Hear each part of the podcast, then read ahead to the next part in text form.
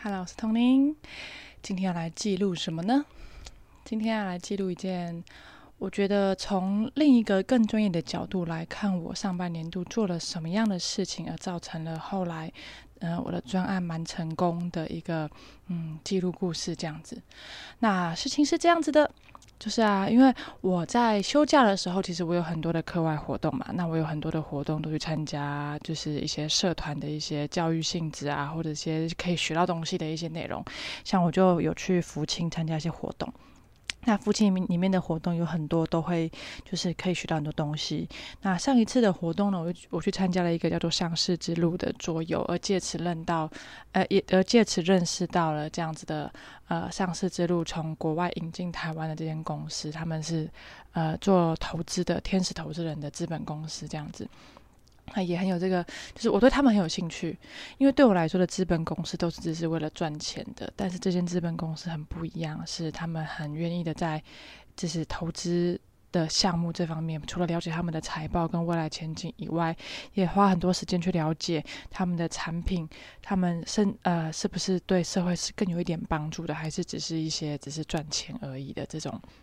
嗯，产品，所以我觉得对这间资本公司很有兴趣，所以前阵子就去他们公司聊聊天啊之类的，也不能说是面试啦，就是去了了解他们这样子，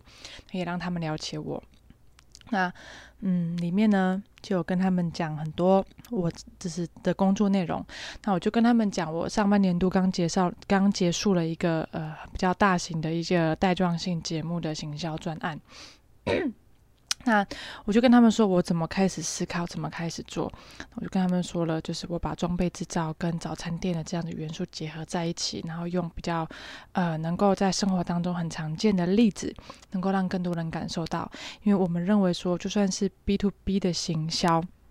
也是，就在做决策的人也是 C 端，也是自然人，所以他们一定会就是也是会有他们生活当中会有干的地方。所以呢，我就用这样子早餐店的方式跟装备制造结合在一起，然后一集一集的把整个生产过程把它给切分开来，然后在每一集里面讲出对应的内容，打到不同职能他们的痛点，然后进而在也铺陈铺陈之后，再开始做带货这样子。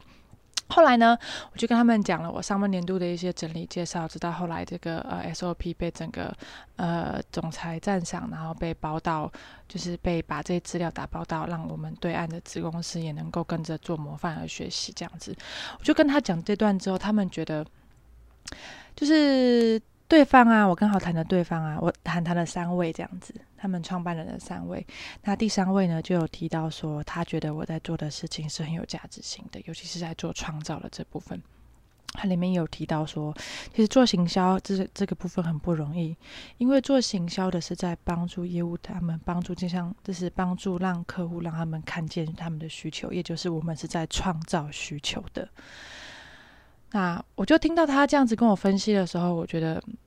嗯，我第一次听到了一个用旁观人的眼、旁观者的眼光来看待我做的事情，我觉得还蛮特别的。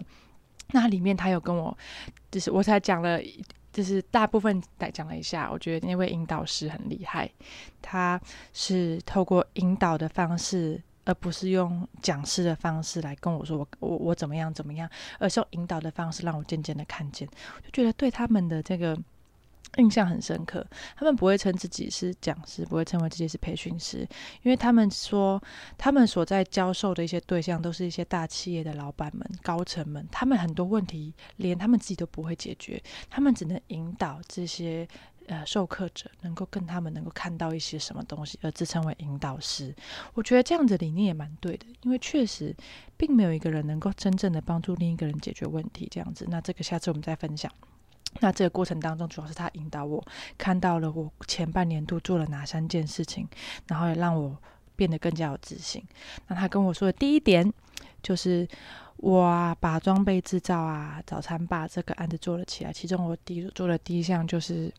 把内容更加的去专业化，也就是把一些专业的用词。把它给缩减，而用更白话的方式把它给呈现出来。其实听到这样讲的时候，我才想起来，我之前学过有一个专有名词叫做“知识的诅咒”。如果你都你是专业人士，你只是在用知识性的东西、专业东西而自己讲自己的话，其实有些人是听不懂的。所以，我们如果适时的去专业化的话，可以让更多人更舒服的来理解你在讲些什么东西。那这个也是我一开始在做这样专案的时候，把它考量进去的。我是主持人的角色，我就是在协助我们的专业顾问讲师，能够透过另一种白话的方式，让他们更感同身受。这样子，这是我第一个做到的。那我第二个做到的就是类比，呃，类比电视那种类比嘛，就是就是那个类比，没错。但是这个类比是指说，我把装备制造跟早餐店的一些组成有一些类似的东西，我把它。类似的部分，把它比喻在一起，而透过这样子，让别人更容易的来联想，更容易的来了解或理解。他说：“这是我做到的，做到第二件事情。而第三个就是透过创意。当我把这三项结合在一起的时候，而造而造就了这半年来我的成绩。所以这部分的时候，所以这部分是被。”嗯，就是老板们所赏识的，我觉得这个很开心。对，那我觉得这个就是部分，就是讨论下来之后啊，嗯，算讨论吗？不是，我是在跟他们分享我在做什么的时候，那他们的引导师就跟我分享了我所做的内容，所以造就了现在的我的成绩。我觉得蛮开心的，因为呃，我觉得如果没有像这位的引导师能够让我看到我做些什么的话，其实我不会发现。原来我做了这么多，呃，原来是因为这样的关系而成功的。原来我有在做这些事情的，可是我都不知道。所以我这次，我觉得去这样子的资本公司跟他们的创办人聊聊天的时候，我觉得还蛮。蛮有意思的，重新的看到我自己的价值，也变得更有自信。对，那我觉得这也是我很开心的地方。那我也是会把这个部分继续的记录，就是记录下来，让我之后的每一个专案都能够再做得更好。那我也想把这部分的的一些内容，透过影音的方式把它记录下来，变成我的工作日志。